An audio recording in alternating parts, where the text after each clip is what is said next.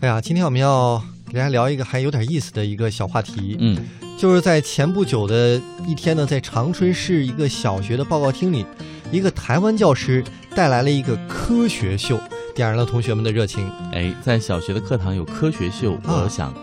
当天上课的这些小朋友一定兴致非常的高哈。啊等着盼着，对，因为在课堂当中很少能看到这样的一些科学秀啊嘛。呃，这个科学秀是什么呢？就是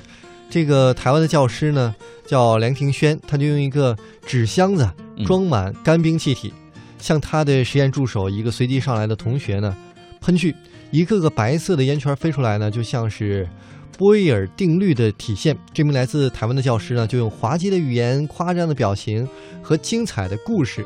来让现场的学生笑的是前仰后合，同时呢，又把这个科学的理念告诉了同学们。哎，觉得非常的好。是，那这是台湾元智大学科学教育研究中心开发的科学公开课。那通过在大陆各地的巡回演示，吸引当地教育机构和学校能够出资购买课程啊，嗯并且由公司派出台湾的师资来进行教学培训。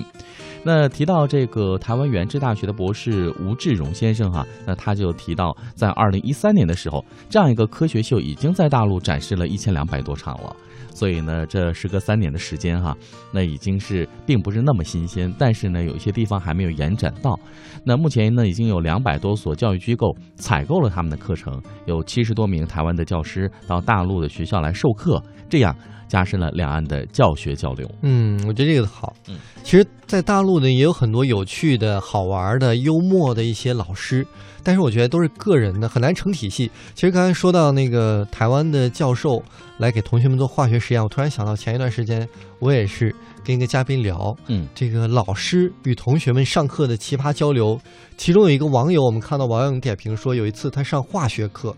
底下啊，这个同学都说话乱成粥了，老师就说：“你们再说，再说信不信我把这试管里面液体，我我扔过去炸死你们。这样讲不好 吧？”。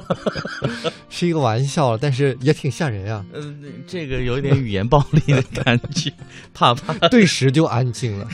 是都都怕你发出一个什么样不理智的一个举动，然后让大家的这个个人安全出现问题啊。对当然后呢这是只是真的是开一个玩笑。对事后呢，老师也是有这样的一个补充化解哈。那有的时候呢，跟小朋友在一起讲话的时候哈，可能你真的要有这样一点点个别的呃字眼，能够提起他们的注意力。就其实，在那个环境当中，我觉得大家都没往心里去，但是起对码就那一刻，嗯，你跟同学们聊天的东西你全忘了，马上集中在老师那儿了。对，其实我呃们觉不得呢、鼓励这个行为，真的不对，那鼓不励哈。鼓励当嗯然是，但是呢，台湾有台湾的幽默的优势，有的时候大陆也有它的一些优势。你比如嗯说，大陆优势就是知识体系呢系统化的教授，比较的严谨，嗯，呃，还有呢就是快速准确的计算能力啊，还有严密的逻辑思维能力啊，课堂嗯纪律的这个严肃性啊。和整齐划一的行动培养等等等等，还有一这些是我背们的优诵啊、势书写啊这样一些优势。对小对九九那背诵的，好像国外我听说啊、嗯哼。都不会，还有一些诗歌啊，你是一定要背诵的。对这个外国人也不会。 对，我们什么都会， 无敌了哈。呃，当然了，这可能也在这个过程当中呢，少了一些个性化的一些教学哎创作。其实我嗯觉得教育啊，嗯也应该交流，不光是我们跟两岸交流，全对球都应该交流。嗯是前不久，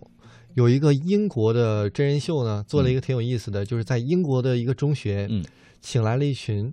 中国老师，嗯哼让他们感受一下不同教育下学生的感受和课堂的这个气氛的微妙变化，嗯挺哼。有意思的。那他主要是教授什么样的课程